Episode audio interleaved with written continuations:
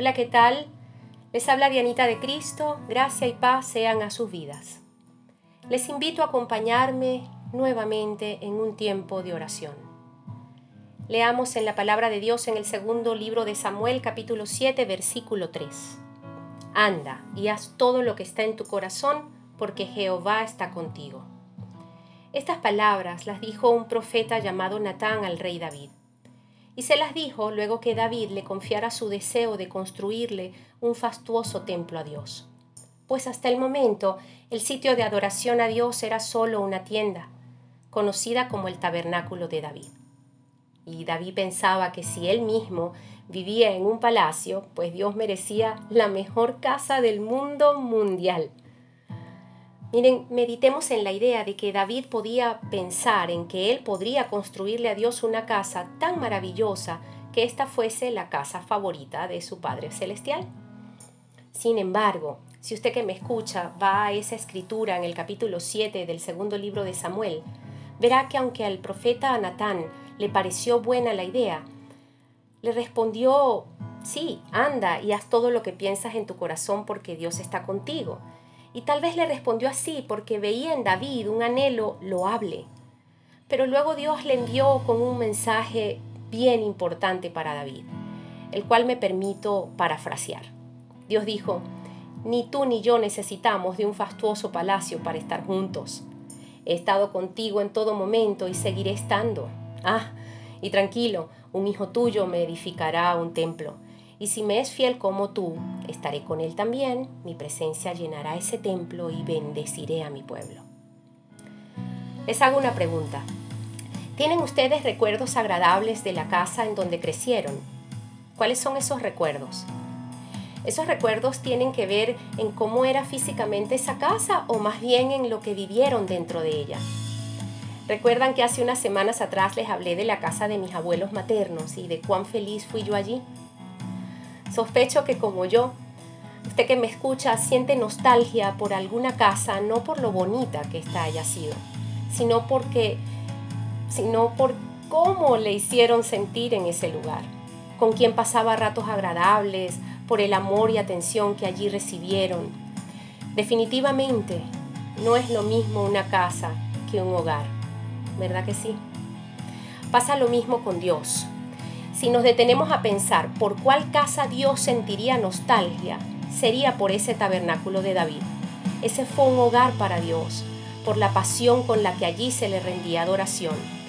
Si podemos imaginar una casa favorita para Dios, creo que debería ser una casa donde Él se sienta bienvenido, respetado, servido, atendido, escuchado y amado todos los días, cada hora y cada minuto. Si Dios tuviera que escoger, él preferiría la pasión de un corazón rendido antes que un palacio, no le quepa duda. Un corazón que cree en Jesucristo como Señor y Salvador pertenece solo a un ser humano que es a su vez casa de Dios, templo y morada de su Espíritu Santo. Miren, siendo así, nuestro deber es que Dios se sienta cómodo y confortable en nosotros, nuestro amigo, en confianza, pero también como Señor y con autoridad para dejar o sacar lo que haga falta. David consideró que así como él vivía en una casa bien elaborada, Dios merecía más que un tabernáculo donde el arca, símbolo de su presencia, estuviese resguardada. Pero Dios le dice que más allá de hacerse presente en un lugar físico, Él ha estado presente en su vida y no dejará de hacerlo. Hoy nos dice lo mismo a nosotros. Y la pregunta es, ¿Anhelamos nosotros darle a Dios lo mejor de nuestras vidas? ¿Queremos nosotros que nuestra descendencia también edifique sus propias vidas?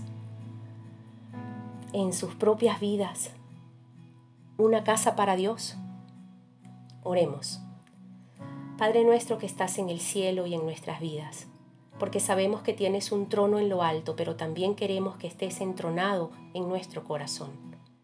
Hoy queremos ser una casa para ti donde encuentres reverencia, adoración, obediencia y mucho amor, donde nosotros podamos hallarnos en plena paz, henchidos de tu amor y guardados en tu presencia.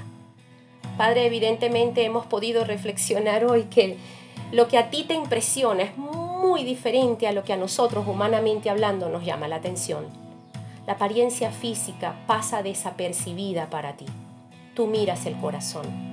Con humildad te pedimos perdón y rogamos que con tu Espíritu Santo nos renueves y nos ayudes a que como templo y morada tuya seamos agradables a ti. Padre, en vano edificamos nuestras vidas y familias si tú no vas al frente, como arquitecto y constructor de nuestros hogares.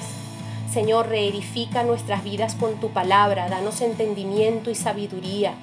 Padre, que los pilares de nuestros hogares sean tus valores y principios Amado Dios, es nuestro deseo y oración que nuestras generaciones también te sean fieles y también te reciban en sus vidas como Rey, Señor y Salvador, y así sean morada de tu Espíritu.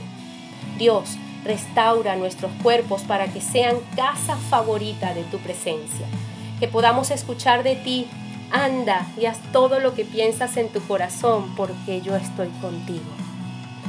Oramos en el nombre de Jesucristo, dándote infinitas gracias, Señor. Amén y amén.